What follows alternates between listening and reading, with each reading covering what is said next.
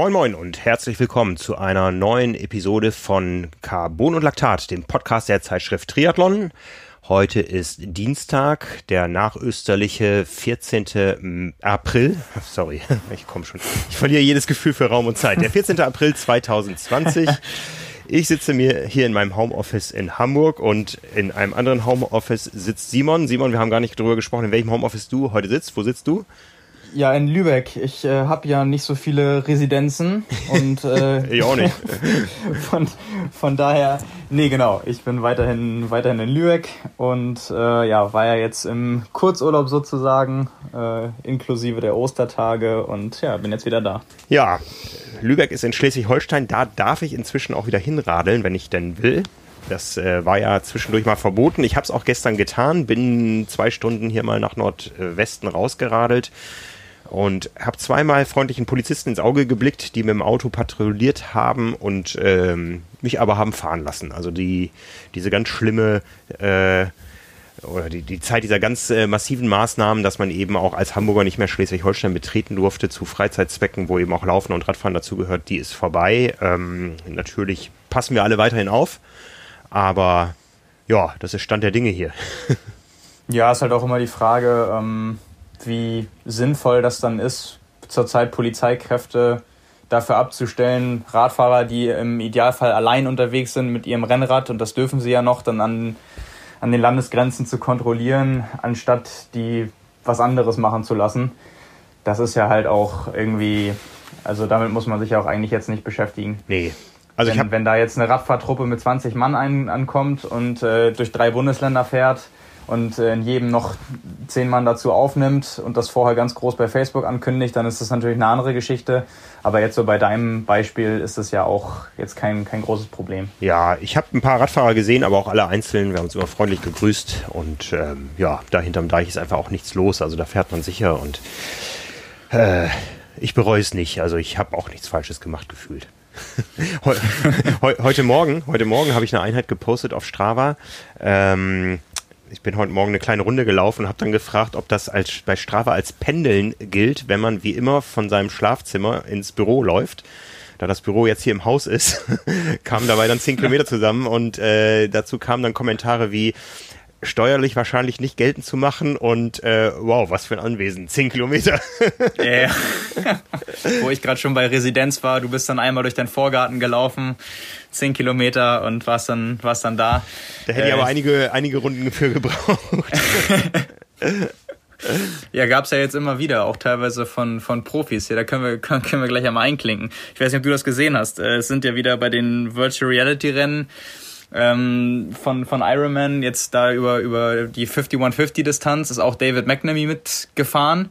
Und äh, der ist wohl gerade auch irgendwie in Spanien im Trainingslager oder so. Und äh, da war jetzt das Format drei Kilometer laufen, 40 Radfahren, äh, 10 laufen. Und der hatte auch nur noch seinen Balkon zum Laufen und ist dann da auch die drei Kilometer hin und her auf drei, vier Meter Radius mit so selbstgesteckten Wendepunkt. Also da kann man es gerade echt schlimmer haben. Ja, krass, ne?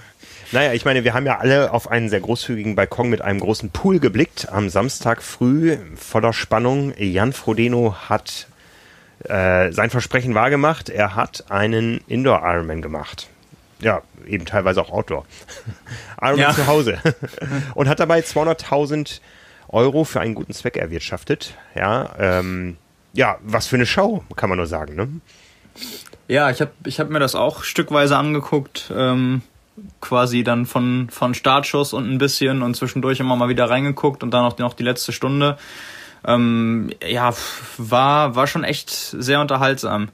Also dadurch, dass äh, viele Gäste und äh, quasi auch jeder nicht nur mit einbezogen wurde in der Form, dass, dass man spenden konnte und auch Sachen kaufen konnte letztendlich. Ich habe das dann auch live gesehen, als Jan Frodeno nicht nur sein äh, neues Rad da quasi angeboten hat, sondern dann umgestiegen ist auf das Angebot, entweder das neue Rad, was er jetzt bekommen hat, oder sein äh, Rad vom Ironman Hawaii 2019, wo ich mir dann gedacht habe, okay, ähm, ich glaube, da war der, der fixe Preis bei 15.000 Euro. Das ist ja fast schon ein Schnäppchen, wenn man so sieht, äh, was teilweise für andere Räder ausgegeben wird, dann von Radprofis oder sonst irgendwie.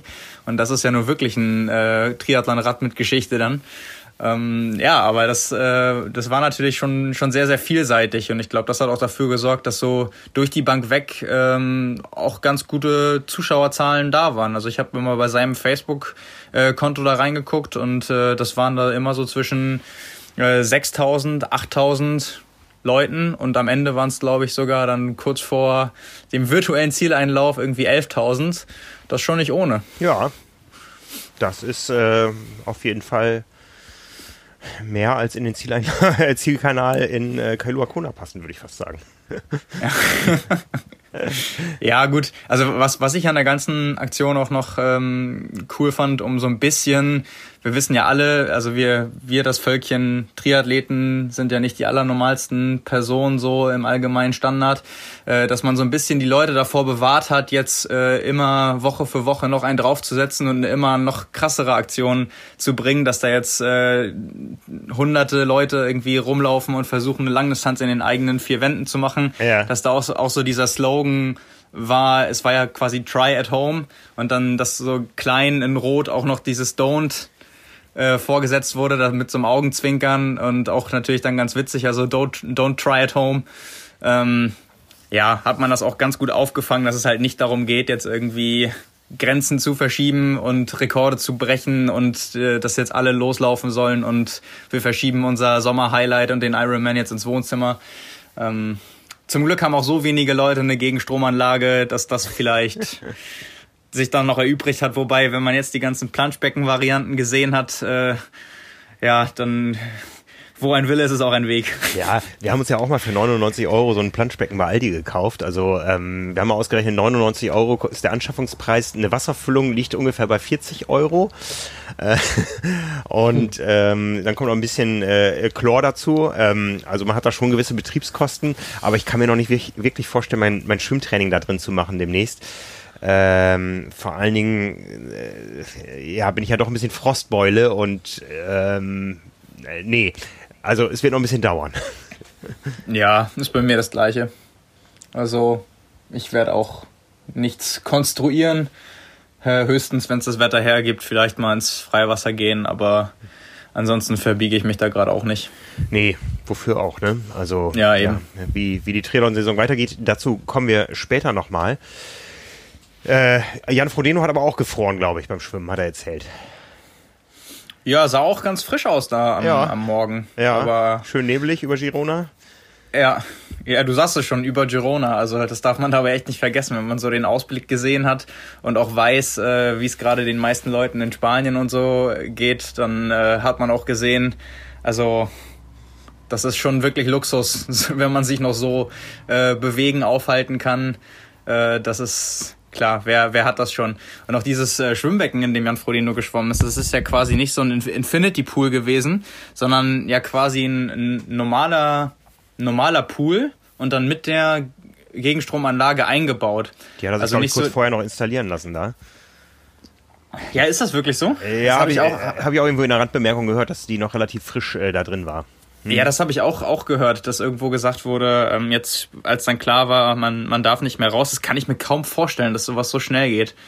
Ähm, ich ich habe ja eher gedacht, wenn, wenn es das Ding schon langfristiger gibt, weil das ja quasi, das ist ja so ein, so ein Pool ganz normal zum Reingehen und wenn man die Gegenstromanlage einschaltet, dann kann man da drin halt auch schwimmen, dass es so vielleicht auch für die zwei kleinen Kinder ganz nett ist, dass mhm. die da auf, auf der Terrasse ein normales Planschbecken haben und wenn wenn dann eben Schwimmtraining stattfinden soll, dann wird an der anderen Seite einmal die Anlage eingeschaltet und dann kann man zu umfunktionieren. Dann hat das noch so eine multifunktionelle Funktion.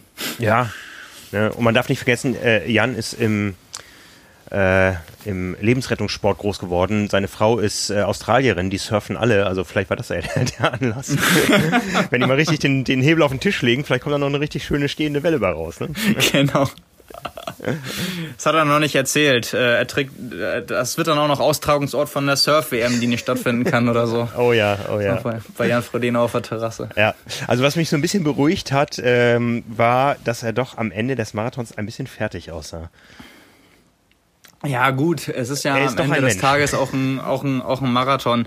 Also ich fand's äh, sowieso die ganze Zeit ziemlich beeindruckend. Da kann man auch mal, mal sehen, wie austrainiert so jemand ist. Das war ja diesmal im Gegensatz äh, zu dem, was man sonst so von Jan Frodeno kennt, äh, sehr, sehr transparent mit allen allen Daten und so weiter, sonst bekommt man ja nicht so viel von dem mit, was er trainiert. Ähm, und er, er sagt ja auch, ich glaube, bei diesem neuen Trainingsvideo von Swift, was es auf YouTube gibt, äh, hat, hat er auch irgendwie gesagt in, in die Richtung, ähm, es, es zählt das Endprodukt und wie man da hinkommt, ist quasi jedem selbst überlassen. Und deswegen ist er kein Fan davon, die ganzen Trainingsdaten zu teilen, weil im Wettkampf zählt. Also er ist ja kein, kein großer Verfechter davon, das, ähm, das alles preiszugeben. Aber wenn man mal gesehen hat bei der Geschwindigkeit und den Wattwerten, wie niedrig seine Herzfrequenz die ganze Zeit war, also das war für ihn einfach wirklich ein, ein langer Trainingstag, ne? Also klar, es, es wird dann irgendwann lang und irgendwann ist die Erschöpfung auch muskulär natürlich relativ groß. Aber wenn du, wenn du da siehst, dass er bei, bei einem 4-15er bzw. 4-11er Schnitt, den er dann da stundenlang gelaufen ist, irgendwie eine Herzfrequenz hatte von 125 bis 133 so im Schnitt, dann sieht man schon, wie, wie austrainiert so jemand ist, das ist schon, ist schon beeindruckend. Absolut, absolut. ne, also, äh, was war die Marathonzeit am Ende? Zwei, oh, auf jeden Fall unter drei Stunden, ne? Zwei ja, 2,56 oder so. Ja. Ähm, aber da, also deswegen, da, da sieht man, das war für mich einfach auch echt so ein, so ein schönes Beispiel. Ähm, er hat sich da auch natürlich ganz krass dran gehalten. Ne? Dadurch, dass er immer schön viel Ablenkung hatte und Bananenbrot nebenbei und so, kommt man auch gar nicht in Versuchung, daran zu überzocken und so in den Rennmodus zu verfallen. Mhm. Aber ähm, ich meine, es war ein offizielles Swift-Event. Da sind, ich weiß nicht, wie viele Leute da mitgefahren sind, aber man hatte halt die Gelegenheit, er hatte Unterstützung, er hatte Gesprächspartner ähm, und das war schon war schon ja auch alles äh, wie angekündigt abseits von einem Renncharakter aufgezogen, sondern einfach so als als Event und dann letztendlich natürlich auch als Spendenaktion. Till Schenk, der, der auch jetzt irgendwie vor, vor drei Wochen haben wir ja noch mit ihm gesprochen, der das Ganze ähm, moderiert hat über, über die neun Stunden da. Ähm, ja, also war, war eine runde Aktion auf jeden Fall. Ja, ja, doch, also besser kann man eine so unkomfortable Situation, äh, wie wir sie momentan haben, für, für ein Triathlon nicht nutzen. Ne? Also man muss ja schließlich sagen, das Ganze live übertragen auf Bild.de. Ähm, und das ist ja auch immer das, äh, was wir auch immer sagen, ähm, je mehr Triathlon auch in großen Medien stattfindet, umso besser. Ja, hinterher in der Sportschau gab es dann noch so ein bisschen äh, die Betrachtung, äh, was macht gerade ein Jan Frodeno, was macht ein Patrick Lange. Also so sind wir quasi in der Offseason ähm, auch wieder in den Massenmedien drin und das ist ja kann, kann uns ja nur gefallen. Ja, also aus der Perspektive war es natürlich extrem gut. Also da muss man natürlich fairerweise auch sagen, Jan Frodeno ist ja nicht nur Sportler, sondern auch Geschäftsmann und er mhm. selbst ist auch seine eigene Marke. Ähm, und da hat er es natürlich auch aus der Perspektive sehr, sehr gut angestellt, dass er überall präsent ist. Äh, wir freuen uns alle mit, auch als Community, weil letztendlich ist es der Triathlonsport, die Langdistanz, der Ironman, der jetzt überall da auch in den Headlines und so drin steht und Leute erreicht, die sonst gar nichts damit zu tun haben äh, und jetzt auch so mitkriegen, was da war. So ein Verrückter, der hat das alles zu Hause gemacht und sich das vielleicht mal angeschaut haben. Ähm, aber letztendlich ist halt Jan Frodeno der, der es repräsentiert hat. Und das ist natürlich für, für alle und für den Sport gut, aber am Ende auch äh, für ihn selbst. Und das hat er natürlich smart, smart gemacht. Ja. Und äh, auch ausgenutzt, dass er sich da sehr gut positionieren kann. Und wenn dann äh, Spiegel und Welt und Zeit und alle da, da was zu machen, dann ähm, ist das für einen Triathleten, ganz egal was der macht, schon eine ja, sehr große Ausnahme, dass darüber berichtet wird. Also ich glaube tatsächlich, das passiert sonst nur auf Hawaii, oder? Hawaii, Olympia. Ja. Und ansonsten, also nicht mal, nicht mal Frankfurt findet ja in, also überall in diesen Medien statt. Deswegen, das war schon, das war schon ein großes Ding. Absolut, absolut. Ne? Und wir haben vorhin schon drüber gesprochen in unserer täglichen Teamkonferenz, die wir auch über, über Zoom machen äh, aktuell. Äh, allein unser Vorbericht auf dieses Ein-Personen-Rennen hatte 35.000 Zugriffe. Das haben wir nicht bei jedem Rennbericht, der so in der normalen Saison äh, stattfindet. Ne? Ja, schön wäre es, wenn das, wenn das, wenn das so wäre. Also ja klar, das ist ähm, die Leute wollten natürlich dann auch frühzeitig wissen, wie genau sind da die, die Rahmenbedingungen, äh, was wird gemacht und äh, letztendlich, wie das auch angeteasert wurde von, von Jan und seinem Team selbst, war das natürlich auch mit genug Vorlauf, dass man so drauf hin äh, hingearbeitet hat. Also es war ja auch so häppchenweise und eben dann auch marketingtechnisch äh, total gut, dass, dass da die Spannung hochgehalten wird. Also dass nicht, nicht zu früh irgendwie auch alles preisgegeben wurde. Vielleicht lag es auch daran, dass im Hintergrund noch Sachen geklärt werden mussten und äh, Absprache und Organisation. Aber ähm, ja, also ich glaube, sowohl Jan Frodeno mit dem, was er da sportlich äh, erreicht hat, äh, an dem Tag, dass er es einfach so durchgestanden hat, äh, ohne größere Probleme. Ähm, klar, dass es hinten raus lang wird, ist, glaube ich, war ihm, war ihm auch bewusst, aber dass das alles funktioniert hat. Ähm, aber gerade auch natürlich, dass irgendwie jetzt die, die, die Aktion ähm, in, in Spendenrichtung, ich glaube, der aktuelle Stand ist 220.000 und ein bisschen und es läuft ja sogar noch. Ähm, das, ich, ich weiß nicht, wie so die Kalkulation vorher aussehen, womit gerechnet wurde, ob da überhaupt eine Hochrechnung stattgefunden hat. Aber äh, die Zahl als solche ist schon sehr, sehr beeindruckend. Mhm. Deswegen glaube ich, kann so das Fazit sein, eigentlich aus allen Perspektiven, das wurde extrem gut gelöst. Also sowohl die Leute davon fernzuhalten, irgendwelchen Quatsch jetzt nachzumachen, dann auch nicht vorzuleben, dass es jetzt darum geht, irgendwelche Bestzeiten aufzustellen und sich da bis zuletzt zu quälen und ähm, das als, als Rennen zu betrachten, dann äh, es, es so unterhaltsam zu machen, dass man da Leute stundenlang auch wirklich bei Laune halten kann. Ähm, und dann eben das so zu verbinden, dass er einmal seine Sponsoren letztendlich ja auch mit ins Boot holen konnte und da Preise gestellt wurden, die für Leute sonst auch entweder gar nicht zugänglich sind oder ähm, dann eben aus der Spendenperspektive so attraktiv, dass da die Überwindung natürlich viel geringer ist und der Wille, Gutes zu tun, überwiegt als sonst irgendwie die Überlegung, kaufe ich das, beziehungsweise brauche ich das und kaufe es mir oder brauche ich es einfach nicht. Also war schon, war schon alles dabei. Ja, ja, also große Show, großer Sport.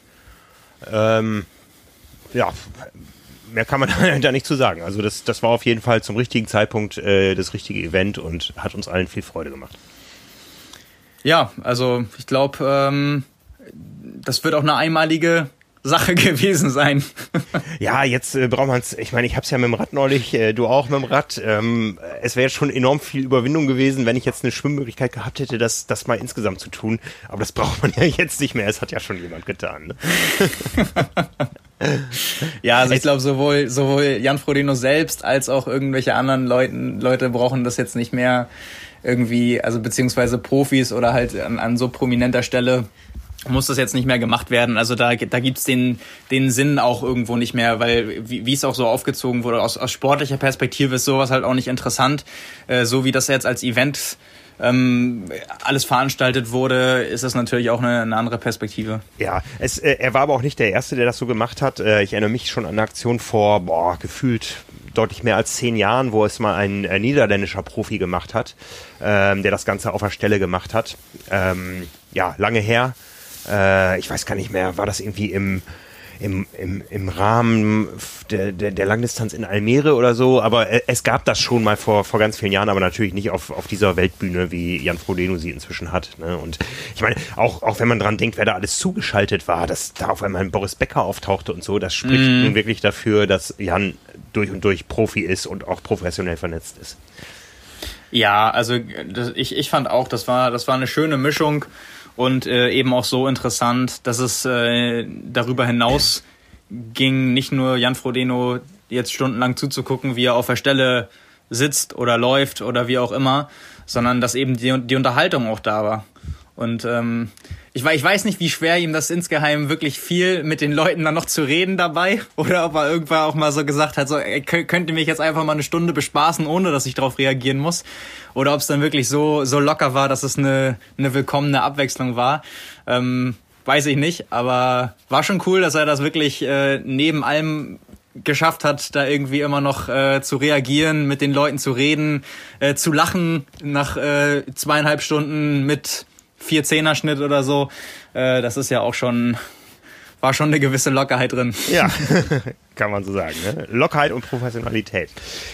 Wo wir beim Thema Professionalität sind, wir haben in den vergangenen Wochen das eine oder andere Mal über die PTO gesprochen, die Professional Triathletes Organization, haben durchaus auch den einen oder anderen äh, kritischen Punkt erwähnt. Also da ging es darum, dass ähm, ähm, es durchaus auch kritische Stimmen aus äh, Profikreisen, aus Veranstalterkreisen, aus Managementkreisen gibt an der PTO. Ähm, ja, wir halten es für angebracht, dass wir auch mal mit der PTO sprechen und nicht nur über die PTO. Und wir werden jetzt einmal versuchen, sind verabredet mit dem Chairman der PTO, mit Charles Adamo. Und den versuche ich jetzt mal zu erreichen.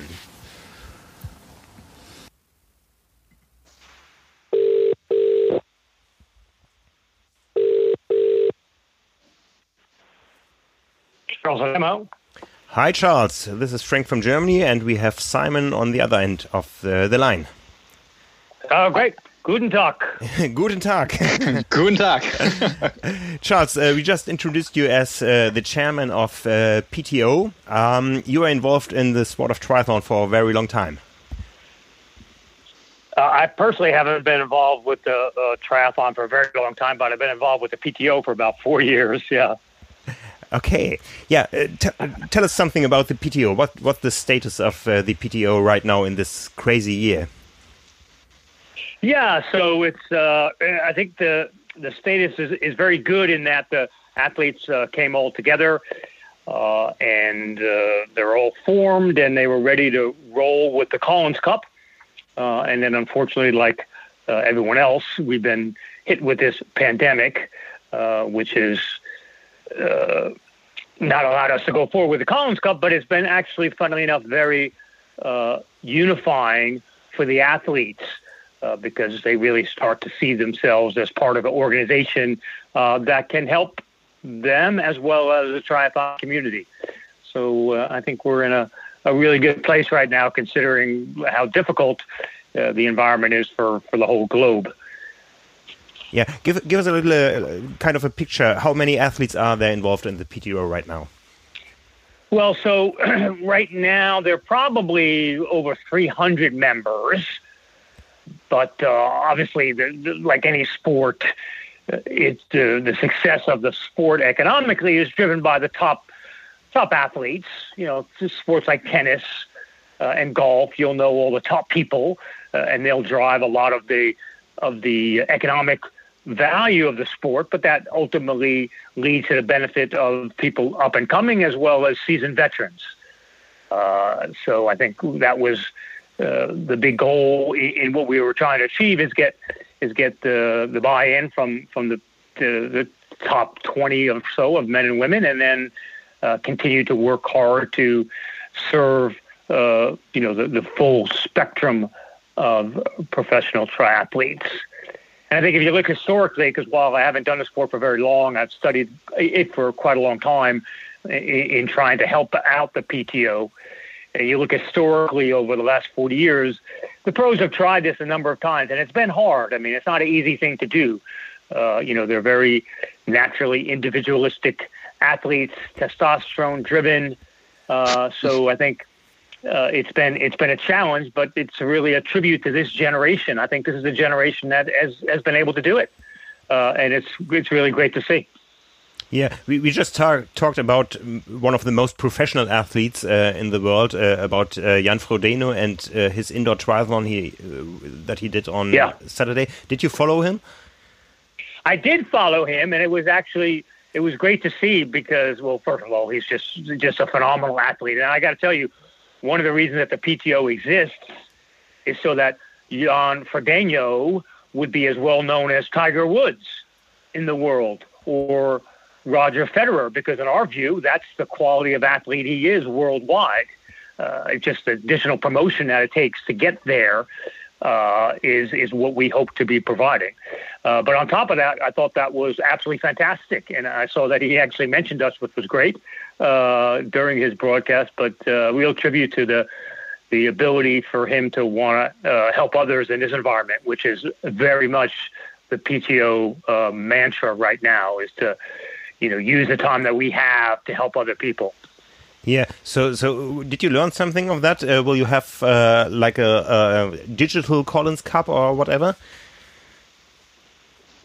I'm sorry. Can you repeat that? Yeah. So, so he did his own Ironman uh, on his own, um, uh, but you you try to unite the athletes. Uh, will you have something um, on, on, the virtual uh, world, like like a digital Collins Cup or something to to unite the athletes and give them a place to race? Yes, I, I think we well, we will. We're we're a little hesitant of the racing aspect. I think the wonderful thing about what Jan did, it was it was an exhibition and it just engaged people uh, in in call-ins and, and and background. We're struggling with the virtual competition because it's just fraught with uh, difficulties as to whether it's fair or not. Particularly if you want to do it for prize money, that seems really strange for us. Uh, so we're definitely going to do something to try to engage the community and try to uh, you know kind of maybe uh, get some additional funding for some of the lower athletes. but we, we haven't determined exactly what that's going to be yet. Yeah, yeah. So, so the Collins Cup was designed like a, a, a non-mass start event. Yeah, so um, maybe it's easy to set up something like that uh, in even in times of the coronavirus because uh, uh, you you have the social distancing included in the in the race format. Yeah, yeah, no, that's true. Uh, the virtual world is just it's just hard to have real uh, hardcore competitions. And the funny thing is, you can't stop them once they once they get onto a, even a virtual bike. Uh, people want to kill themselves to win. Uh, so uh, we'll uh, we'll see. We'll, we'll definitely make it engaging where people are entertained, and and we might not have the the kind of ultra competitive angle on it. Uh, more of the engagement, entertaining, a little history while they're while they're quote racing or engaging in some exhibition. Yeah. Yeah, yeah. So the Collins Cup was announced for Roth, I think, two years ago, then one year ago. Yeah. Uh, now it was announced for Chamorin, uh, which was cancelled because of the pandemic. Um, Chamorin just announced to postpone the championship to August, but without the Collins Cup. Uh, what can we expect uh, for the first real event of the Collins Cup? So that that'll be again May next year at San Marin. And uh, the funny thing is, when we were originally scheduled at Roth, uh, which was we've been fantastic.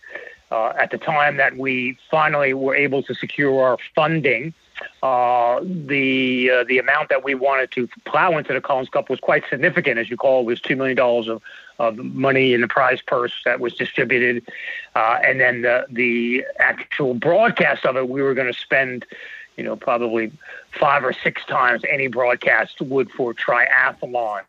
And then we sat down with Felix at Roth, and he's fantastic, really super supportive. But it was just hard for us to fit in that race, given how how dense it is and that's why we went to San Marin. So San Marin 2021, which will be in May, uh, is just perfect location for us. We get access to the whole course, just the pros on it, uh, and uh, we'll now be able to uh, be all ready for a proper you know, Olympic style broadcast where we invest significant amounts in the quality of the broadcast because if we want Jan Frodeno and Daniela and Patrick Lang and all these other people to be household names all over the world, you got to have a really nice product that puts them on display.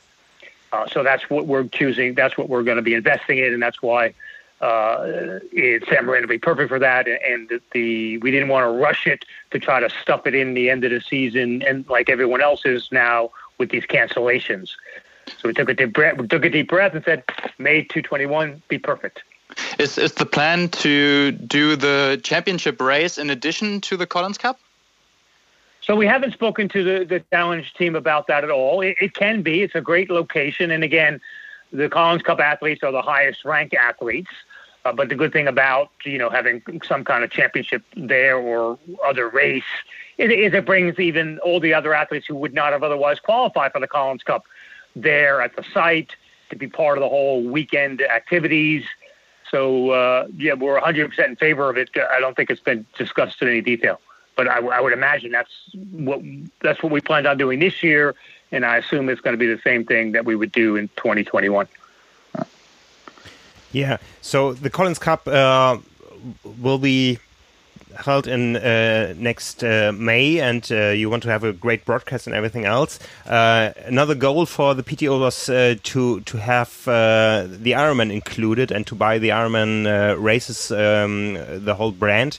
now Ironman was sold, but not to PTO. How how did you react to that? Yeah, so it's interesting. the you know, we never had we never had a quarrel quarrel with Iron Man. We think Iron Man, they're our compatriots. Uh, the team in Tampa is fantastic. Our issue is always with the ownership. Uh, you know, Wanda had saddled it with so much debt that the team really couldn't invest very much in the sport. I mean, it was just over leveraged and being operated to squeeze out the last penny. So uh, we're we were always we're always big fans of Iron Man. Uh, we just thought it would be better in uh, hand, uh, in the hands of a, of different owner, which is, uh, I guess, it's very similar to to. Uh, uh, German football. If, if the people don't like the owner of Bayern Munich, that doesn't mean they don't like the team. They love the team. Right? they might, might, not like they might not like the owner. so for us, we were happy to to step in, and we thought we would be a very good owner. But we never got to talk to them, sadly.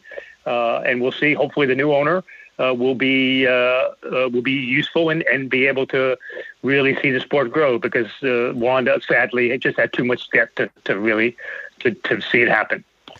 Yeah. Do you have some fears about the future of Ironman uh, because they are they have to do some profit and uh, this won't happen this year? Yeah, so the, so they're not like uh, they're in, in, the situation where everybody else is really. Uh, it's uh, I gather it's going to be difficult. Uh, their, new owner will will take a view. you know they they've made a lot of money over the years, as you know. so I imagine that there's some uh, flexibility there to survive uh, a bad year, but I don't not 100 percent familiar with their uh, their financial statements. Uh, but uh, so we'll see how it goes. We hope for everybody, the Ironman Challenge, the ITU, uh, all the federations, they're struggling as well. So we hope that this ends as soon as possible and that, that everyone can get back on their feet and and get back to racing. Yeah, wonderful. So thank you very much, Charles. Good yeah, luck my for pleasure. the season. Uh, stay healthy. Yeah, that, uh, danke schön. and let's stay in, in touch. Okay, thank you so much. Bye bye, Charles. Bye. Bye. So, ja, war mal interessant, die Perspektive zu sehen.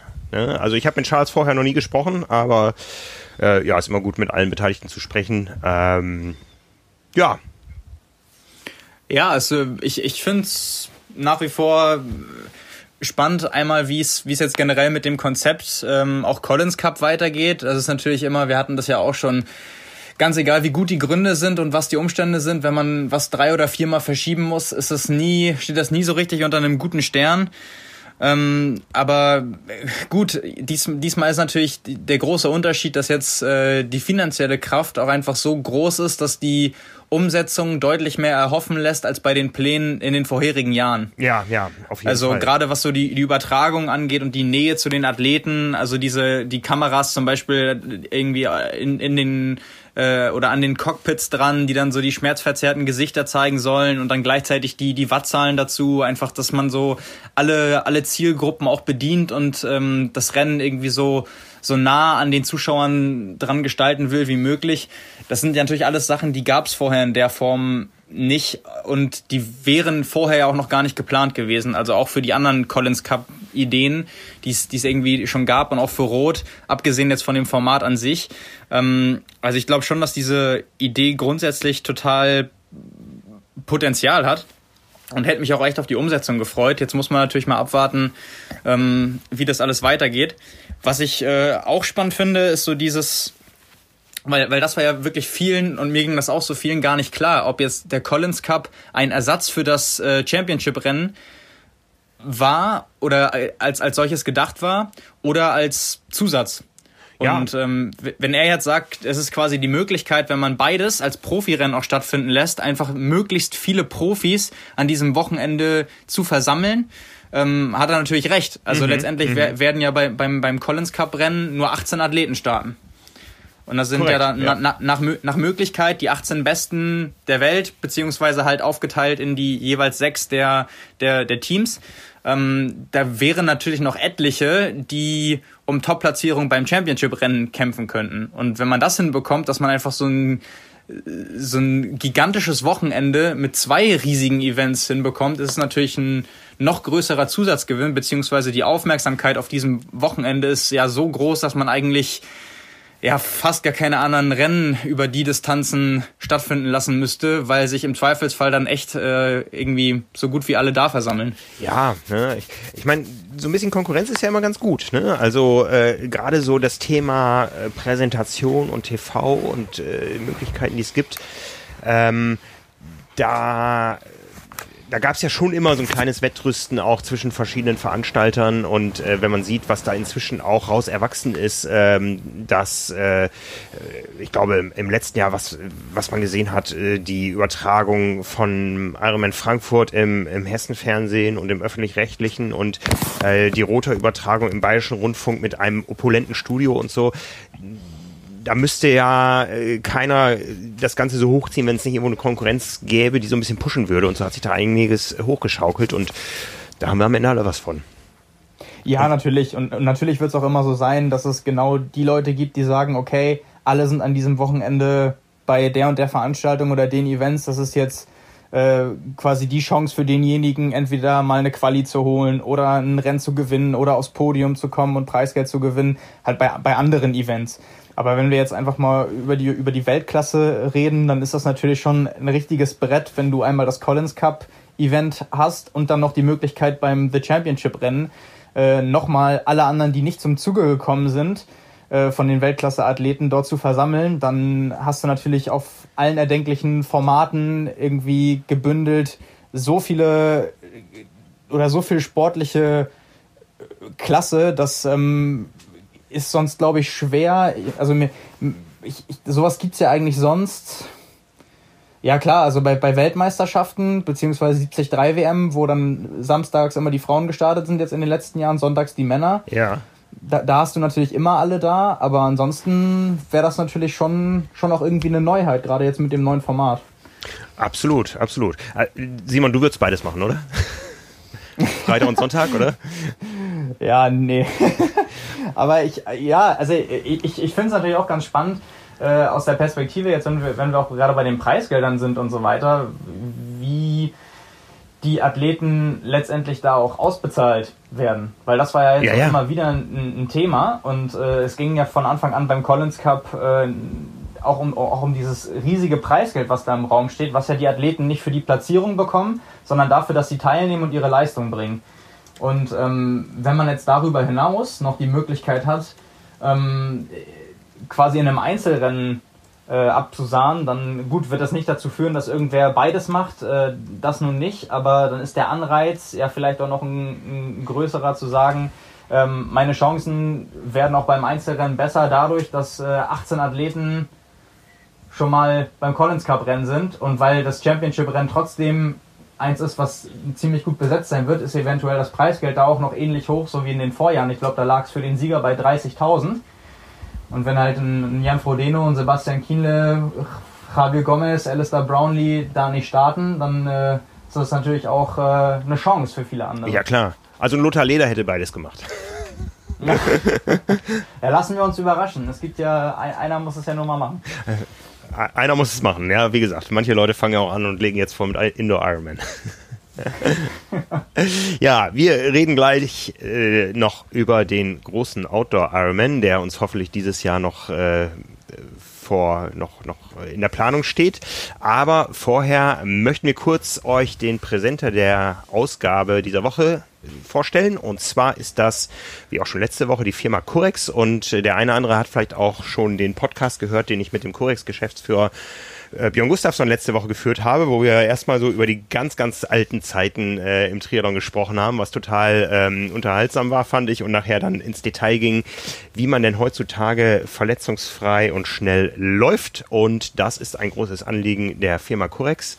Äh, da geht es nämlich sowohl um die Performance als auch um verletzungsfreies Training mithilfe von Einlagen. Ja, Corex stellt dynamische Einlegesohlen her, die beim Radfahren und Laufen schneller machen sollen und eben auch vor Verletzungen schützen sollen. Und dafür hat Björn Gustafsson mit seinem Team äh, dynamische Lauf- und Radsohlen entwickelt. Und die sind alle in drei Profilhöhlen erhältlich, sodass jeder Fuß, egal ob Platt- oder Senkspreizfuß, seine individuelle Unterstützung erhält. Und diese Corex Insoles, so werden die genannt, äh, die werden dann in die Schuhe gelegt als Austausch zur mitgelieferten Insohle, die die Corex-Jungs gerne Platzhalter nennen. Und äh, ja, somit hat man dann quasi einen auf seinen Fuß angepassten ähm, äh, Schuh, ähm, um, um damit eben besser trainieren zu können. Corex sitzt hier in Hamburg. Björn hat selber vor vielen, vielen Jahren, äh, und zwar 23, mit dem Triathlon aufhören müssen. Über die Zeit vorher haben wir im Podcast gesprochen, weil er eben verletzt war und hat dann eben seine ganze Energie, die er vorher im Triathlon auf die Straße gebracht hat, in die Entwicklung seiner Produkte gesteckt. Und ja, man darf das Ganze nicht vergleichen mit orthopädischen Einlagen, die vom Arzt kommen, sondern äh, die sollen also wirklich diese Einlagen nicht nur irgendwo was unterstützen, sondern auch wirklich für Performance sorgen. Und die Sohlen gibt es in allen guten Lauf- und Triathlon-Läden, die momentan flächendeckend ja relativ weit geschlossen sind. Und darum äh, gibt es jetzt ein Special für die Hörer dieses Podcasts und zwar unter corix.com slash trimax äh, Quatsch, Trimac, also Coex mit C-U-R-R-E-X.com und Trimac in dem Falle mal ohne Bindestrich.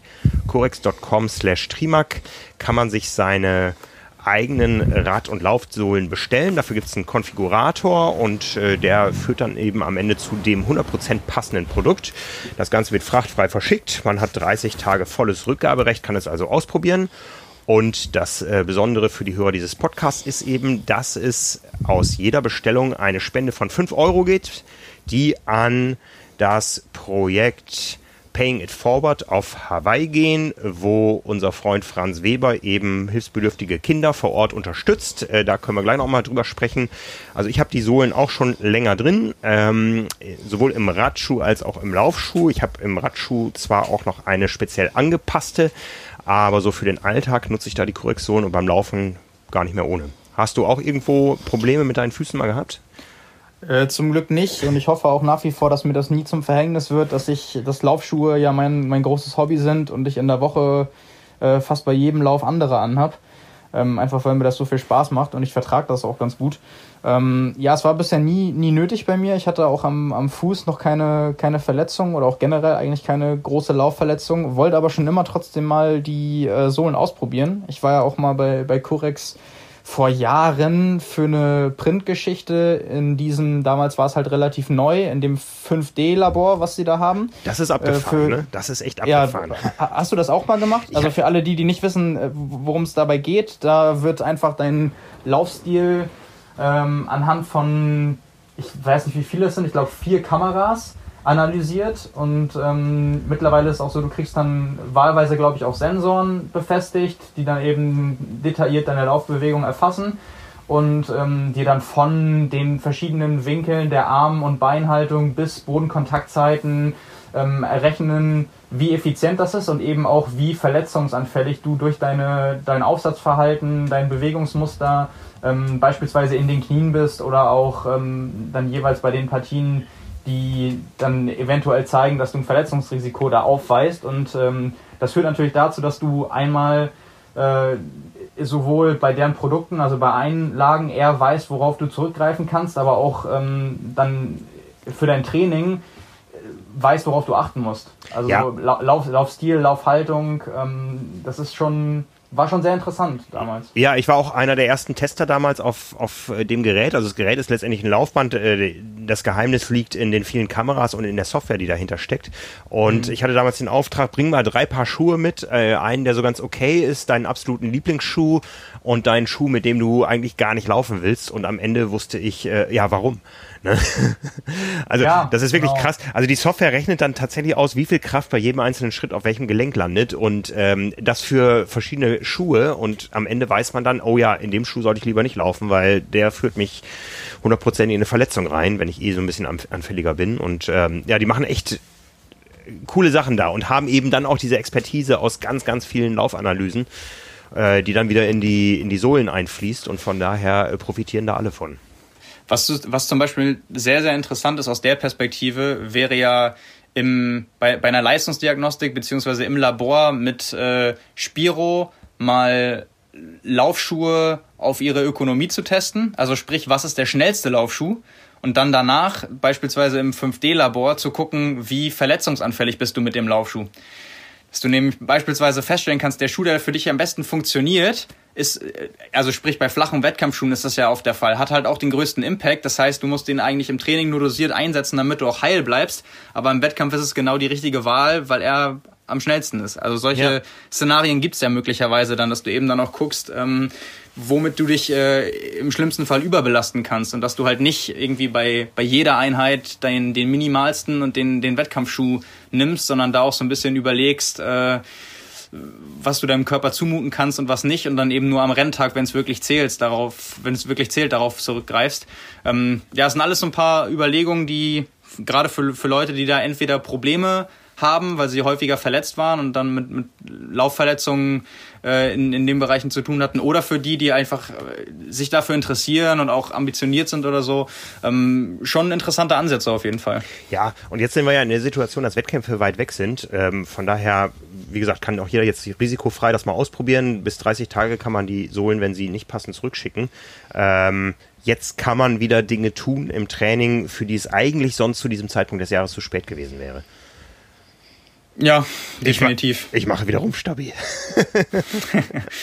ja, ich, ich auch. Ich bin ja immer noch so ein bisschen, ich, ich weiß für mich auch gerade im Training, also auch in Absprache mit meinem Trainer, aber ich bin mir gerade auch nicht sicher, was ich machen sollte, weil so dieses ganze, und da können wir vielleicht auch ja die Überleitung schaffen, dieses ganze Hawaii soll doch stattfinden und äh, Leute aus dem Legacy-Programm und jetzt äh, Quali-Zeitraum verlängert auf Ende August. Ähm, das ist ja alles noch so ein bisschen entweder Hinhaltetaktik oder der oder so nach dem Motto ähm, die Hoffnung stirbt zuletzt. Mhm. Ich habe ja für mich auch schon so gesagt, so so wie das jetzt alles entschieden wurde, die Rennen sind abgesagt, ist es kein Szenario, wo ich ähm, Hawaii gern machen würde. Einfach es es wird nicht die Weltmeisterschaft sein, es ist nicht der Ironman Hawaii, es ist dann es hat andere Vorzeichen, die Veranstaltung ist nicht die gleiche und ähm, ja, muss man mal gucken, was sich daraus entwickelt. Aber wenn man jetzt zum Beispiel sieht, dass Veranstaltungen wie Kopenhagen abgesagt wurden, da gab es 40 Slots, glaube ich,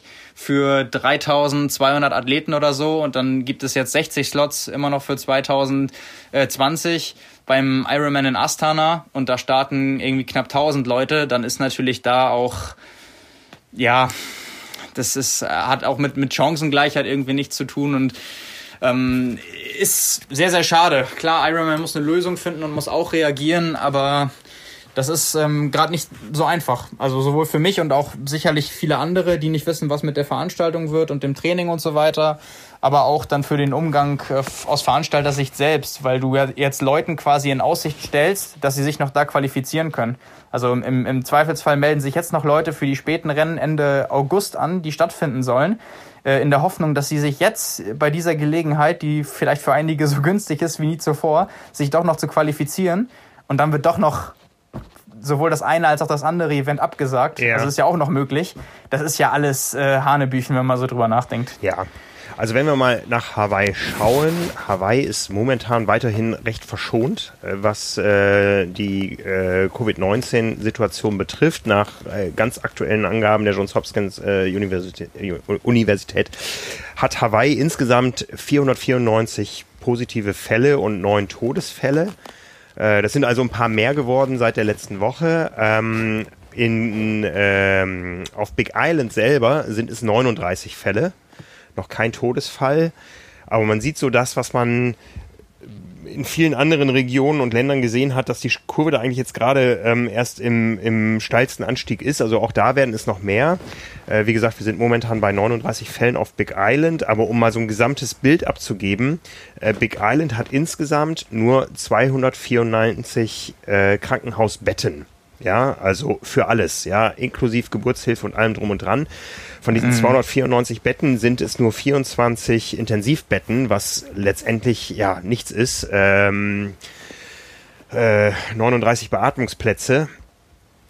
Ähm, ja, da, da sieht man mal, wie, wie fragil vielleicht ein solches Gesundheitssystem da ist. Und meine Prognose ist ganz klar, das Rennen wäre jetzt ziemlich genau ein halbes Jahr in der Zukunft wir werden bis dahin keinen Impfstoff haben. Und das äh, hört man ja immer wieder. Das äh, ist ja immer wieder so die, die Conditio ähm, um die es geht, ohne Impfstoff werden viele Dinge nicht stattfinden können, weil äh, einfach die große Gefahr besteht, dass wir weiter für Durchmischungen ähm, von, äh, in diesem Fall ja sogar der ganzen Welt sorgen, die irgendwo eingeflogen wird, die durch Flughäfen geht und so weiter. Und das für Dinge, die nicht systemrelevant sind. Also ich habe da tatsächlich große Sorgen, was die Saison betrifft, inklusive Hawaii.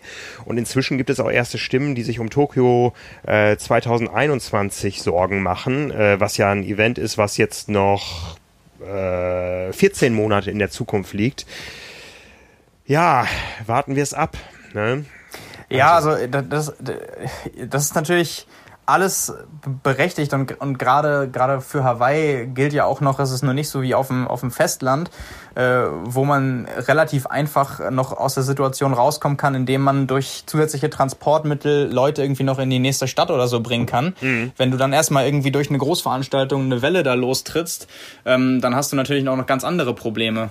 Und ja. wer den Flughafen in Kailua Kona kennt, ja. äh, der weiß auch, dass da vom Flugbetrieb her nicht auf einmal ähm, es möglich ist, in so hochfrequenter Weise Flugzeuge und Hilfe einfliegen zu lassen oder Leute zu transportieren und so. Das ist alles logistisch ähm, ja, natürlich deutlich, deutlich kleiner als irgendwie in, in Großstädten mhm. ähm, oder halt eben gerade auf dem Festland. Worum es mir nur einfach geht, und das ist natürlich, äh, ist natürlich klar, es ist die, die gleiche Debatte zwischen äh, jetzt Gesundheit und Wirtschaft, auch für Ironman. Ironman muss irgendwie noch versuchen, Geld zu verdienen, muss äh, eine Perspektive bieten, wartet natürlich auch mit Absagen, das haben wir jetzt schon häufiger erlebt, so lange wie sie nur können, weil es natürlich dann um Versicherung und so weiter auch geht. Ähm, aber jetzt quasi Leute noch in Aussicht zu stellen, dass sie sich für Hawaii qualifizieren können, 2020, mit zusätzlichen Startplätzen, mhm. das finde ich einfach ein völlig falsches Signal. Ja. Also die, die geben ja jetzt den kleinen Events wie Astana, was war das andere noch, Ironman Vichy, geben sie jetzt mehr ähm, Slots als vorher, zögern den Qualifikationszeitraum nach hinten raus und, und signalisieren, den, den Leuten ja jetzt damit quasi, hey, ähm, wir geben euch die Möglichkeit, euch noch länger zu qualifizieren. Und ähm, das ist, ich weiß nicht, ob man das jetzt gerade in der Phase tun sollte, wo man noch gar nicht sicher sein kann, ob das alles überhaupt stattfinden kann. Mhm. Also äh, im, im, im schlimmsten Fall schneiden sie sich damit echt gerade ins eigene Fleisch, weil dann am Ende die Quali-Rennen abgesagt werden müssen und, und äh, Hawaii selbst auch. Und ich weiß nicht, ob man da Leute jetzt in der, das ist ja auch noch das nächste, man motiviert die Leute jetzt ja dazu, viel zu trainieren. Mhm und, und, und macht sie da aus sportlicher Sicht auch total verrückt, weil wenn, wenn jetzt sich jemand für Astana noch äh, meldet oder für Vichy und denkt, ich kann mich noch für Hawaii dieses Jahr qualifizieren, dann ist der ja jetzt in einem total anderen Modus als die Leute, die sagen, ich streich das Sportjahr 2020 weitestgehend für mich. Ja, ja. Also, also auch von der, von der Seite der Motivation, so aus gesundheitlicher Sicht, ist das von Ironman auch ja sehr, sehr unklug, finde ich ich glaube, der Community würde es besser gehen, wenn die Verhältnisse klar wären. Ja, dass Ironman das nicht kann, weil da ganz andere ähm, Überlegungen mit hinterstecken müssen äh, bei einem großen Wirtschaftsunternehmen, äh, ist rational verständlich, emotional nicht. Ähm, es, es, es, wird, es wird noch ungemütlich werden, ja. Ähm, und ich bin sehr gespannt. Wie gesagt, bis 30.04. soll es eine Klarheit hier geben für die Events äh, hierzulande oder in Europa. Ähm, aber ich finde es ja auch schon relativ bezeichnend, dass die ersten Events abgesagt oder verschoben wurden mit einer klaren Ansage, dann und dann ist das Ersatzdatum und dass dann jetzt eher die äh, Massenabfertigung kam, wo ein Rennen nach dem anderen abgesagt wurde, ohne dass bei irgendeinem ein weiterer Termin feststand. Ja, und ich äh, möchte nicht in der Situation der Entscheider da stecken. Ja, also das ist, glaube ich, was ganz, ganz kompliziertes gerade, weil man einfach so viele verschiedene Stakeholder dazu bedienen hat und zu berücksichtigen hat. Ja, letztendlich können wir nur hoffen, dass äh, das, was unseren Sport ausmacht, äh, und da gehört eben auch Hawaii zu einem äh, ganz großen Maße dazu, dass das alles unbeschadet aus der Situation hervorgeht. Ja, also ähm, da reden wir auch über ganz andere Dimensionen. Ähm, natürlich ist es auch für einen Verein, der ein Event einmal im Jahr ausrichtet, äh, hochproblematisch, wenn das nicht stattfindet. Aber ähm, äh, Vereine dürfen eh keinen Profit erzielen, ja, und, und müssen immer so damit kalkulieren, dass sie das, was sie in dem Rennen erwirtschaften, auch irgendwo wieder ausgeben und so weiter. Das ist einfach beim, beim Konzern eine ganz andere Gemengelage, ja, gerade in dem vor dem Hintergrund des Verkaufs. Also boah, ist das alles kompliziert. ja, also gerade was du auch jetzt ansprichst mit den Alternativterminen, das wurde natürlich in erster Linie, wir haben hier ja auch drüber gesprochen, ähm, gemacht, weil man so erstmal umgehen konnte, dass man den Teilnehmern sofort das Startgeld zurückzahlen muss. Ja. Einfach weil man sagt, okay, ihr startet jetzt nicht im Mai, im, im Juni, sondern ihr startet im August, September, Oktober. Und äh, dann sagen die Leute natürlich oder wahrscheinlich erstmal zum Großteil, okay, machen wir. Ähm, wenn jetzt aber das so sein sollte, dass auch die Ersatztermine ausfallen, dann bist du natürlich schnell an dem Punkt, wo es keine andere Möglichkeit eigentlich mehr gibt, auch rechtlich, so wie sich die Lage ja gerade darstellt, dass wenn die Veranstaltung auch alternativlos abgesagt ist, den Leuten das Startgeld zusteht. Mhm. Und dann kannst du sie auch als, als individuelle Lösung ja nicht mehr darauf vertrösten, dass sie bei diesem Event zu einem anderen Zeitpunkt im Jahr stattfinden, wenn das einfach ausfällt, fällt es aus. Und dann geht's natürlich äh, für Ironman auch um Millionen, die sie dann da zurückzahlen müssen. Die mhm. sie gerade noch umgehen können, weil es noch die, die Hoffnung darauf gibt, dass das Event einfach stattfindet in dem Jahr, nur einfach später. Ja, ja. Ja, nicht so einfach. Nicht so einfach, nicht so einfach. Aber ja, wir haben heute den 14.04. Wie gesagt, bis, bis zum 30.04. Äh, wir haben auch schon gehört, nicht vor dem 30.04. soll es da Klarheit geben. Und ich glaube einfach, dass es ganz vielen Menschen besser geht, wenn es diese Klarheit endlich gibt. Ja, entweder die Perspektive, ähm, ich trainiere auf ein neues Rennen, was da irgendwo im September stattfindet. Ähm, oder die Perspektive des Rennen gibt es nicht, aber so dieses komplett in der Luft hängen ähm, ist, glaube ich, für viele schwierig. Und ich, ich kann mir vorstellen, auch wenn ich so ein bisschen von mir auf andere schließe, dass, dass, dass ähm, viele Leute mit einer finalen Absage wahrscheinlich besser leben könnten. Die würden dann sagen, komm, ich gestalte den Sommer anders, ich äh, widme mehr Zeit meiner Familie und so weiter, äh, baue in meinem Garten einen Kaninchenstall oder was auch immer ich schon mal vorhatte. Aber ich nutze die Zeit irgendwie sinnvoll ich glaube, es wäre für viele ganz schwierig, jetzt wirklich weiter intensiv auf ein Ziel zu trainieren, was ähm, ja höchst fraglich ist. Ne? Und ich hoffe einfach mal, dass ja, man sich dann es, äh, allen Stellen seiner äh, Verantwortung bewusst ist und nicht äh, irgendwo was ankündigt, von dem man selber weiß, die Wahrscheinlichkeit, dass es so kommen wird, liegt bei 10 bis 20 Prozent. Das wäre ja, fatal. Und, Genau, und das ist nämlich ja auch gerade das, worauf ich hinaus wollte, weil wie so oft ist es ja auch wieder hier eine, eine Frage der Perspektiven.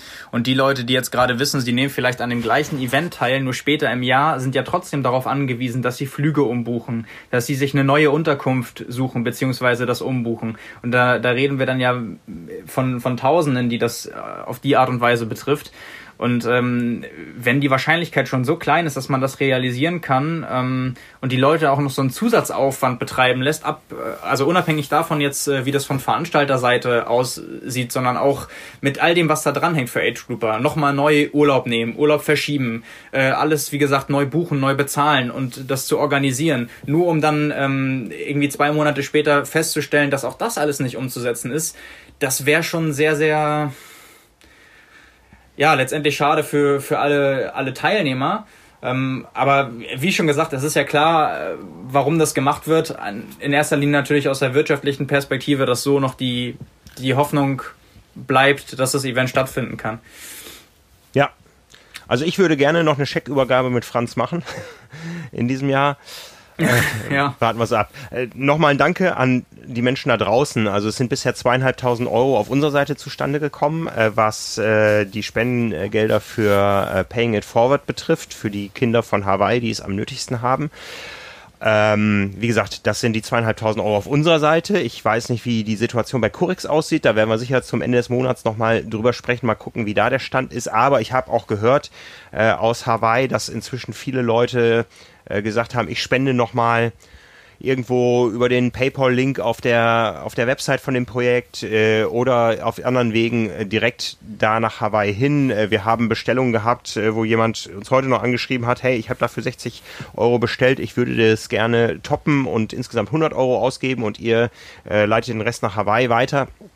Also da kommt richtig was zusammen und da bin ich sehr gespannt, wo wir am Ende stehen und was wir damit auf Hawaii bewirken können. Ähm, natürlich kann man auch sagen, hier in Deutschland wird auch Hilfe gebraucht, aber wir als Triathlon-Community Äh, ich selber war 22 Mal in Kona vor Ort, ähm, habe der Community da auch eine ganze Menge zu verdanken. Äh, finde, Franz ist ein prima Kerl, wo ich auch das absolute Vertrauen habe, dass das Geld da ankommt, wo es am nötigsten gebraucht wird.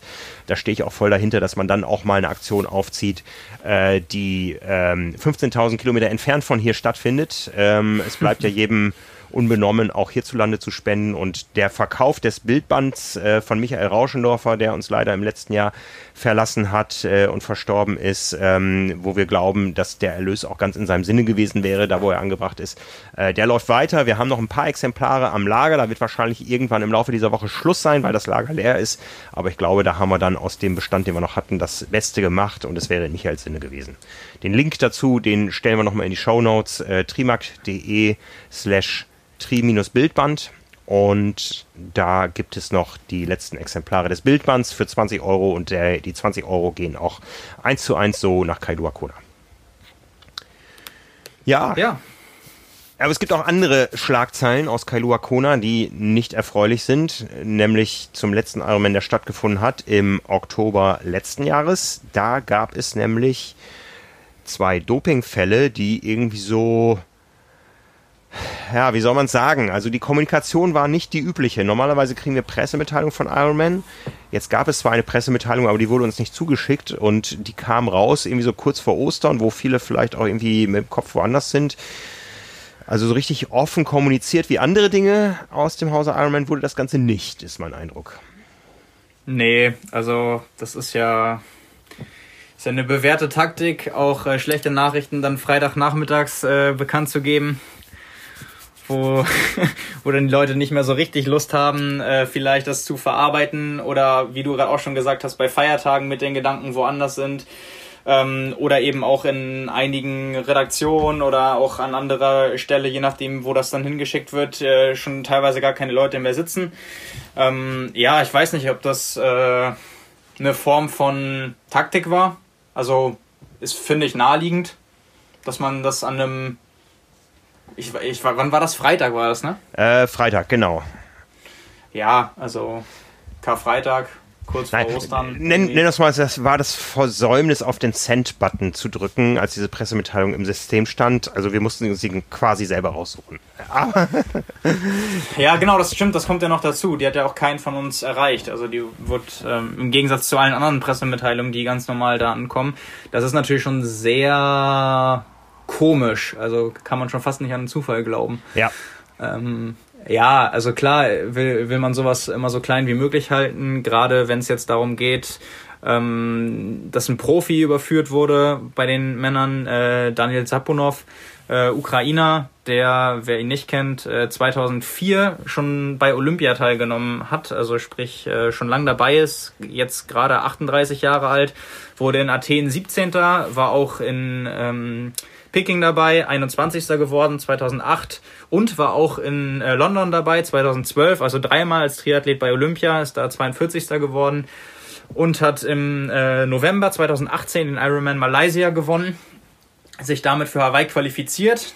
Ähm, ja, und äh, wurde jetzt quasi im, im, Nachhinein, im Nachhinein wurde sein Ergebnis auch ähm, ja, oder er wurde disqualifiziert, ist auf Rang 24 gelandet mit äh, 8 Stunden 28 und ja, wurde äh, bei einer Kontrolle am 8. Oktober, also sprich, es müsste dann vier Tage vor dem Rennen gewesen sein, also ja. war eine Out of Competition Control. Ähm, ja, des, des Epos, des Epo-Dopings überführt und ähm, ja, also ist natürlich äh, im Sinne des Sports oder im, im, sportlichen Sinne schon eine sehr große Hiobsbotschaft äh, vom Ironman, wenn man bekannt geben muss, dass ein männlicher Profiathlet äh, beim Rennen gedopt war oder jetzt überführt wurde. Auf der anderen Seite, tja, ich weiß auch immer nicht, wie lange sowas braucht, bis man, bis man oder bis dieser Prozess durch ist, dass man das offiziell bekannt geben äh, darf. Wir wissen ja zum Beispiel von der ganzen Geschichte um Christopher Deels, wie lange so ein Prozess dauern kann. Mhm. Äh, das ist, äh, weiß ich auch nicht, ähm, wann sowas klar ist, was dann alles im Hintergrund passiert und äh, wie lange sowas dann auch zurückgehalten wird, bis es offiziell dann bekannt gegeben werden kann. Waren ja dann, oder war ja jetzt dann doch auch ein, ein halbes Jahr. Mhm. Also bei Nina Kraft hat es damals äh, eine gute Woche gedauert, würde ich mal sagen. Beim letzten richtig großen Doping-Fall in Sachen EPO auf Hawaii. Also es hat jetzt schon sehr lange gedauert. Natürlich äh, hat man da auch insgesamt dazugelernt. Die Prozesse sind sicher nicht einfacher geworden. Ich sag mal, es gehört aber auch schon einiges dazu, wenn man sich in der Woche vorm Rennen mit EPO erwischen lässt. Ne? Also ähm, wenn der Fall dann klar ist, dann hat's auch, äh, ist es auch gut, dass äh, da jetzt die Sperre ausgesprochen wurde und, und das Vergehen auch benannt wird. Also da gehört schon verdammt viel kriminelle Energie dazu, kann man nicht anders sagen. Ja, ja. Es, es, es, es wirft vor allem auch irgendwie so ein anderes Licht auf jemanden, der schon so lange dabei ist. Ja. Also wie gesagt, äh, dreimal bei den Olympischen Spielen, ähm, auch 17. geworden, 21. geworden, mhm. also von, von Anfang an letztendlich dabei ähm, und ja, auch im Endeffekt Top 20 bei Olympia zu machen in der Sportart ist schon wirklich ein sehr, sehr starkes Ergebnis. Absolut. Und äh, wenn man dann wirklich klar, wir, wir hatten das ja auch in der Diskussion schon, schon ganz oft, ähm, Doping ist nicht gleich Doping. Ähm, und im Falle von EPO muss man einfach ganz klar sagen, das ist ja so, also da gibt es keine Ausreden, das ist, nee. das ist Vorsatz, das ist wirklich, wie du gerade schon gesagt hast, das ist wirklich kriminelle Energie. Und das ist dann nicht irgendwie, was weiß ich, äh, Stimulantien, die auch noch in, was weiß ich, äh, wo drin hätten sein können und die eigentlich äh, im Sinne der Leistungsfähigkeit auch wirklich nicht viel bringen, wo man sich fragen muss, äh, ist ein Athlet da wirklich so blöd, das Risiko einzugehen? Ähm, für etwas, was kaum eine Auswirkung hat im Zweifelsfall und sich damit erwischen zu lassen? Also war das wirklich dann Vorsatz oder war es das nicht? Bei EPO braucht man diese Frage nicht stellen. Ähm, und deswegen ist es natürlich auch ganz klar, wie man, wie man sowas zu beurteilen hat. Ähm, das ist schon relativ krass. Also, dass äh, sowas jetzt nochmal irgendwie mehr oder weniger beiläufig ähm, zum Vorschein kommt und gerade bei den, gerade bei den Profis irgendwie ist man ja so vom Großen und Ganzen immer noch davon ausgegangen, oder von der Betrachtungsweise hatte man ja immer noch den Eindruck in den letzten Jahren, Triathlon hatte immer Glück, sage ich jetzt mal. Mhm. Also gerade jetzt im, im, im letzten Jahr, als es dann noch hieß äh, Hawaii und so weiter, und dann war es der, war's der Honolulu-Marathon. Äh, ähm, das, das war ja auch schon für alle so ein bisschen eine Schrecksekunde, okay, was, äh, was kommt jetzt da irgendwie vielleicht raus? Ja, ich weiß nicht. Es ähm, ist irgendwie immer, immer schade, wenn man da ja so irgendwie der Realität ins Auge blicken muss, obwohl natürlich jeder weiß, dass, dass es da höchstwahrscheinlich eine Dunkelziffer gibt. Ähm, auf der anderen Seite, wie, wie gerade schon gesagt, ähm, das, ist, das ist natürlich alles, alles Mutmaßung, aber ähm, wir hatten ja diese groß, größere Diskussion, wie oft werden Athleten kontrolliert, ähm, Athleten, die das dann offengelegt haben, wie dass es teilweise dann bei, auch bei den Top-Leuten nur drei bis vier Mal im Jahr passiert, abseits der ähm, Wettkampfkontrollen und auch nicht bei jedem Wettkampf, selbst wenn er, wenn ein Athlet auf dem Podium gelandet ist, eine Kontrolle stattfindet, mhm. dass man dann irgendwie sehen kann, okay, das kann, das war wahrscheinlich jetzt einfach nur Glück. Also, dass da vier Tage vorher ausgerechnet der Athlet auch noch kontrolliert wurde, wenn das nicht stattgefunden hätte, ich glaube, bei, bei irgendwie Rang 24 wäre er nicht kontrolliert worden aufgrund des Ergebnisses, sondern dann höchstens ähm, aufgrund des Zufallsprinzips. Und ähm, ja, wenn das dann vorher jetzt nicht zufällig so ausgewählt worden wäre, rutscht so jemand halt auch einfach mal durch. Ja. Also da kann man einfach auch nie sicher sein. Das ist ähm, das alte Spiel. Ja. Aber zeigt eben auch, äh, Triathlon ist natürlich auch kein komplett sauberer Sport. Nee, nee, das äh, wissen wir, das ahnen wir, äh, das befürchten wir und es ist äh, immer nur ein Teil der Realität, glaube ich, der aufpoppt, wenn ein tatsächlich ein positiver Fall, wie auch immer, offen kommuniziert wird. Jetzt hier wäre eine andere Kommunikation sicher zielführender gewesen ähm, und hätte nicht so viele Fragen aufgeworfen, wie wir sie am Anfang aufwerfen mussten, aber ähm, ja, wir nehmen das mal so hin und ja. Krass, krass fand ich oder finde ich, ähm die Reaktion vom Athleten, also von Daniel Zaponov, der quasi gar nicht reagiert oder gar nicht reagiert hat, beziehungsweise äh, teilweise auf ähm, Social Media Plattformen noch aktiv ist, aber einfach andere Sachen teilt. Okay. Also dann auch teilweise, also so, als wenn einfach nichts wäre. Und in der, in der Pressemitteilung, die wir ja jetzt dann äh, doch noch irgendwie zu Gesicht bekommen haben.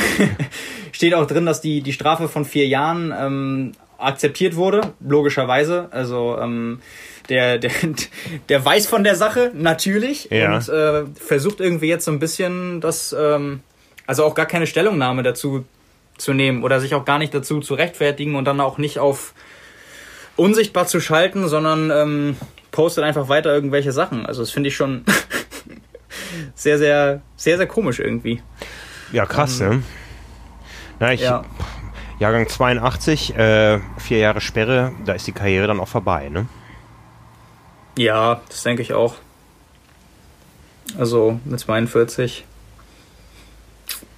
oder 41 dann. Ja. Naja, vielleicht kommt da ja noch was, aber das fand ich schon sehr, sehr, sehr, sehr merkwürdig, als ich dann mal geguckt habe bei seinen Social Media Plattformen, ob dann da irgendwas kam, eine Erklärung, eine Stellungnahme, wie auch immer, ähm, und dann in, in der Richtung nichts war, aber er dann irgendwie immer noch welche Sachen auch von seinem Training, von seinem Athletiktraining zu Hause oder so gepostet hat, ähm, wo ich so dachte, hui, ähm, hat er das vielleicht noch nicht mitbekommen, dass das jetzt öffentlich ist? ähm, also kann ja auch sein tatsächlich. Der vielleicht weiß er das schon monatelang, aber ähm, ist ja die Frage, wann das die, die Allgemeinheit mitbekommt. Aber ja, das äh, war schon irgendwie schon sehr, sehr merkwürdig. Und äh, es gab auch noch einen zweiten Fall, das war dann aber ein, ein, hat einen Age-Grouper betroffen, Altersklasse 35 bis 39, ein Brasilianer, äh, Rodrigo Tavares. Da war das aber nicht EPO, sondern irgendein Steroid. Und ähm, der ist, ich habe das gerade mal nachgeguckt, ähm, insgesamt 691. geworden hm. auf Hawaii äh, letztes Jahr. Äh, 633. Mann und in seiner Altersklasse, also M35 bis 39, 129. Ja. Da fragt man äh, sich dann einfach nur, warum? warum? Ja, ja. Endzeit äh, 10 Stunden 13. Ja, ja, traurig. Da kann man dann echt nur hoffen, dass es irgendwie ein Versehen war und er irgendwie äh, was völlig falsch gemacht hat. Äh, wenn das jetzt wirklich Vorsatz war, um, um dieses Ergebnis zu erzielen, dann kann einem dieser Mensch nur sehr, sehr, sehr leid tun. Ja, das ist wohl wahr. Also das ist ja auch genau das, was ich vorher meinte, gerade bei den, bei den Sachen, äh, wo man irgendwie weiß, welche, welche Wirkung sich Leute erhoffen, die das nehmen, ist ja der bei einigen, einigen Sachen ganz, ganz klar irgendwie, was, was dahinter steckt. Also sprich EPO oder alles, was dann noch aufwendiger ist. Also irgendwie, wenn, wenn man in Richtung sogar Gendoping oder so geht, da, da weiß man ja auch, ähm, Age Grouper, es sei denn jetzt, es sind äh, Leute, die, wo Geld keine Rolle spielt und äh, die sich um nichts mehr kümmern müssen. Ähm, also das sind ja alles so Geschichten, die sind eher üblich für, wenn sie mal nachgewiesen werden, für Profiathleten, die dann einen eigenen Arzt haben oder ein eigenes Ärzteteam. Sowas ist bei Age-Groupern ja auch gar nicht gegeben. Also da muss man ja auch immer gucken, was genau das ist. Ähm, und wenn man das beides vergleicht, dann, wie schon gesagt, weiß man halt auch, okay, EPO ist da schon eine ganz andere Hausnummer. Ja, ja. Ja, damit wären wir eigentlich fast durch mit unseren Themen. Wir haben noch ein kleines Update zur ja, wir haben, glaube ich, über alle Rennserien gesprochen, außer über die Super League bisher, oder? ja, die Super League äh, wird ja auch gerade umfunktioniert. Also ja. Rennen, äh, Rennen können ja auch da logischerweise nicht stattfinden. Und anstatt dann äh, gegeneinander anzutreten, tritt man mehr oder weniger miteinander an. Also bei den äh, Profirennen auf äh, Swift, die ja jetzt gerade wahrscheinlich so gut besucht sind wie nie zuvor ähm, gibt es jetzt auch ein Triathlon-Team, ein komplettes Triathlon-Team, äh, quasi das, das äh, Super League All-Star-Team. Ähm, und das Team fährt dann bei den äh, Profirennen auch gegen andere Radsportteams äh, mit. Es ging jetzt äh, letzte Woche zum ersten Mal los, dass da in einem Rennen, in dem auch Lionel Sanders war, allerdings fürs, äh, allerdings fürs Canyon-Team, ähm, dann das Super League-Team dabei war mit äh, Alistair Brownlee, der auch ganz lang, wie man ihn kennt, äh, vorn dabei war und äh, immer an erster Stelle sein wollte, gefühlt. Äh, Martin van Riel war dabei, äh, Ben Canute, Vincent Louis. Und äh, ja, ist auf jeden Fall eine, eine schöne Abwechslung. Ähm, denke ich mal für die Athleten, aber auch für, für alle, die sonst jetzt irgendwie den, den Renncharakter der Super League vermissen dass man da so ein bisschen schauen kann, wie sich die äh, Triathleten gegen die Radfahrer schlagen. Ähm, das ist nämlich teilweise wirklich sehr, sehr erstaunlich gut. Also wenn man da echt mal so auf die Werte und auch so auf das Kraft-Last-Verhältnis guckt, also Watt pro Kilogramm, also ist schon, schon an einigen Stellen echt beängstigend. Ja, ja. Also da, da, da fehlt echt nicht, nicht so viel. Also klar, es sind jetzt äh, ganz andere Voraussetzungen und auch digital und so weiter, aber wenn man das so sieht, ähm, ist schon wirklich krass. Also angefangen mit Lionel Sanders natürlich, der der das Ganze jetzt mehr oder weniger wieder so losgetreten hat, weil er da in seinem Radrennen einmal vorgelegt hat. Aber scheint ja jetzt auch andere Triathleten gepackt zu haben. Ja, ja. Es gibt auch jetzt äh, auf Swift eine neue Profi-Rennserie für Profi-Triathleten jeden Mittwochnachmittag. Ähm, ein neues Profi-Radrennen. Und zwar über 23 Kilometer äh, startet diese Woche Mittwoch um 16 Uhr mit den Frauen und um 16.45 Uhr mit den Männern. Und wie Swift uns mitteilte, sind äh, am Start oder wahrscheinlich am Start äh, Lionel Sanders, Tim Don, Martin van Riel, Holly Lawrence, Lucy Charles Barclay und Flora Duffy.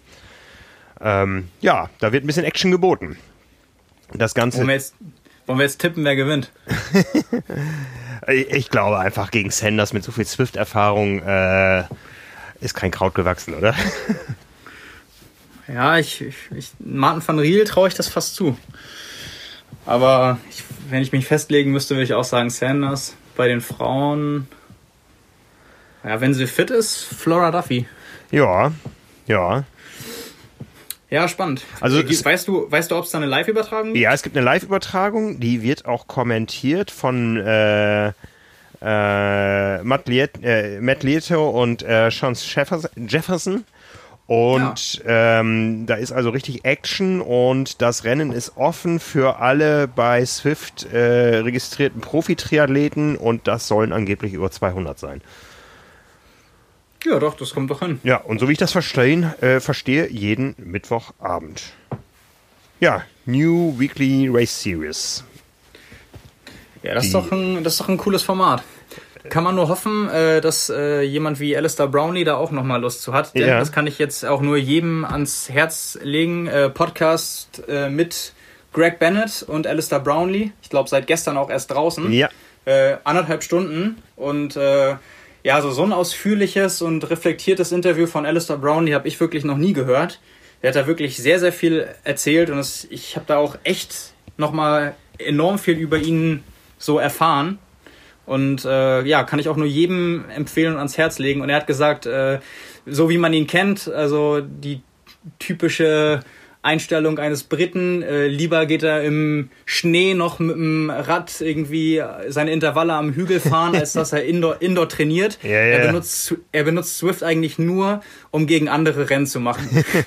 also um diesen Renncharakter jetzt weiterzuführen. Also das ist eigentlich das Einzige, was ihn packt und noch das einzige, die, die, der einzige Grund, warum er Swift benutzt. Von daher, vielleicht sehen wir ihn da auch. Ja.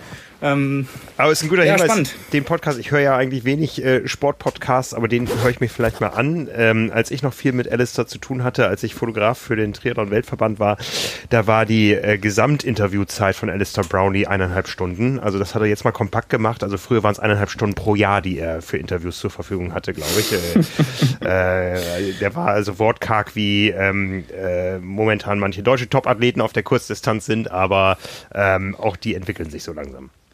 Ja, also ich, ich, ich, ich finde, da hat man wieder ganz krass gemerkt, dass es oft einen Unterschied macht, wenn der Interviewpartner jemand ist, den man gut kennt. Ja. Also halt jemanden, Greg Bennett, äh, der selbst jahrelang noch gegen Alistair Brownlee angetreten ist, die sich persönlich gut kennen, wo das halt wirklich so ist, okay, ähm, das ist jetzt so, als wenn man irgendwie telefonieren würde mit einem Bekannten nur dass am Ende halt ein, paar tausend Leute zuhören. Aber äh, da ist so jemand, der auch sonst nicht ähm, irgendwie eine Rampensau ist und gerne Interviews gibt, auch natürlich viel offener als zu jemandem, den er gar nicht kennt und wo dann vielleicht auch äh, man da viel defensiver und mit einer ganz anderen Haltung rangeht. Also das spürt man da schon ganz deutlich und es war wirklich, also es ist ein sehr, sehr gutes Interview. Ja, unsere Podcasts haben auch mal bei 45 Minuten angefangen. Ne? Wir lernen uns auch mit jeder Episode besser kennen. Richtig. Ja, damit wären wir aber auch durch für heute. Oder hast du ja. noch eine Einheit der Woche hast du noch im Plan, habe ich gesehen. St ja, stimmt, habe ich noch eingetragen. Ja, es ist ja jetzt gerade, wir hatten das ja schon an ganz vielen Stellen, also alle drehen ja jetzt irgendwie durch. äh, wir hatten jetzt äh, Joe Skipper mit seinen 300, äh, was waren es, 21, 24 Kilometern oder 315, keine Ahnung. Gustav Iden mit seinen 284, die hat er ja mittlerweile auch getoppt, zusammen mit äh, Christian Blumfeld, da sind sie 301 gefahren.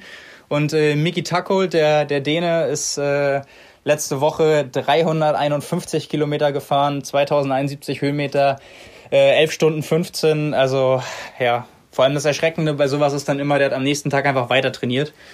Ähm, ja, gibt halt Athleten, die stecken das einfach so weg.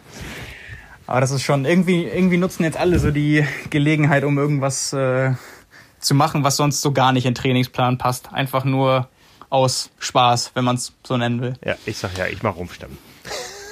Ja, ist dann nächste, nächste Woche die Einheit der Woche. Kannst du dann einmal erklären, was du gemacht hast. Ja, genau. Gut. Damit wären wir für heute durch. Wir beide hören uns nächsten Dienstag wieder. Ich bin gespannt, wann wir uns auch mal wieder sehen im Büro. Ähm, ja, momentan arbeiten wir weiter aus unseren Homeoffices. Ich hoffe, ja. euch da draußen geht's gut, ihr seid gesund. Äh, wenn euch das Ganze gefallen hat, dann hinterlasst doch gerne euren Kommentar, eure Kritik, äh, was auch immer und äh, gerne auch fünf Sterne auf eurem Podcast-Kanal eurer Wahl. Das hilft uns allen weiter und von daher, ähm, ja, wenn ihr durchgehalten habt bis jetzt, geben wir euch gerne die fünf Sterne. Müssen nur sagen, wo. genau. Ansonsten, ja, und ansonsten ähm, hat sich ja auch über die, die letzten Wochen und Monate schön entwickelt, dass in, in der Facebook-Gruppe zum Podcast äh, immer diskutiert wird. Und äh, gerade in der jetzigen Zeit, wo das extrem vielseitig ist, wo jeder auch irgendwie eine andere Perspektive äh, hat und auch ähm, viel ja, Gesprächsstoff da ist, ähm, ist es auch schön, wenn das so am Leben gehalten wird, wie es jetzt die letzten Wochen schon war. Ja. Also von daher in der, in der Facebook-Gruppe einfach weiter diskutieren. Wir beide geben ja quasi hier mit dem Podcast nur eine Vorlage. Ähm, und das Ganze wird an anderer Stelle auch von allen zusammen weitergeführt. Ähm, ja, so soll das auf jeden Fall sein. Vielen Dank fürs Zuhören und ja, von mir aus dann auch bis zur nächsten Woche. Bis dann. Ciao, ciao. Ciao.